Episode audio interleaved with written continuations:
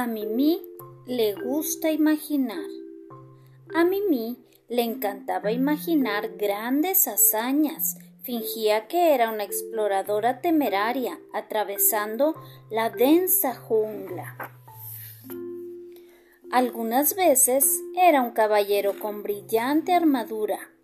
Perseguía valientemente enormes dragones para rescatar a la princesa que estaba atrapada en el castillo. O era Mimi la magnífica mapache y rescataba a los mapaches y castores que estaban en peligro. Pero en realidad, Mimi se sentía un poco sola. Soñaba con tener un amigo de verdad, alguien con quien compartir todas sus aventuras. Pero un día oyó mucho ruido y movimientos en la casa de al lado. A punto de estallar de curiosidad y emoción, Mimi se asomó para ver qué estaba pasando. ¡Oh! exclamó. ¡Una familia! Ella se está mudando. Mimi observó mientras Castor descargaba todas sus pertenencias. Imagínate, pensó, si Castor y yo fuéramos grandes amigos, podríamos jugar juntos, como vaqueros y sheriff. ¡Hija!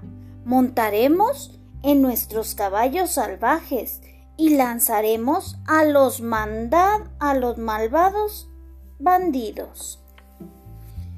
Mimi estaba muy emocionada, que cambió hasta la casa de Castor para saludarlo. Cuando llegó ahí se sintió muy tímida. Castor no va a querer jugar conmigo esos juegos tontos. Entonces está demasiado ocupado, mejor me voy. Mimi giró y regresó a su casa. Castor no la pudo ver. A la mañana siguiente Mimi jugó a los astronautas.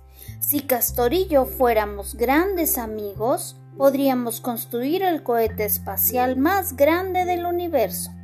Mimi fue corriendo a la casa de Castor, pero de pronto se detuvo. A Castor no le interesará jugar conmigo. Ay, pues entonces me voy a regresar a casa. Rápidamente Mimi se fue.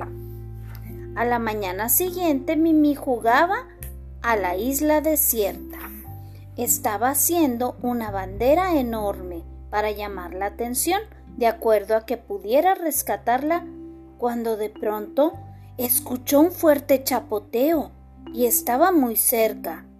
Entonces escuchó un grito. ¡Auxilio, auxilio! exclamó. Me están persiguiendo los tiburones.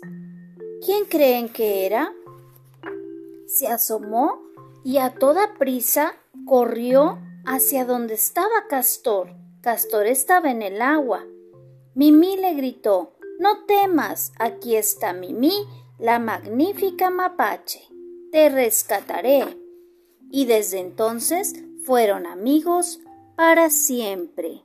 Colorín colorado, este cuento ha terminado.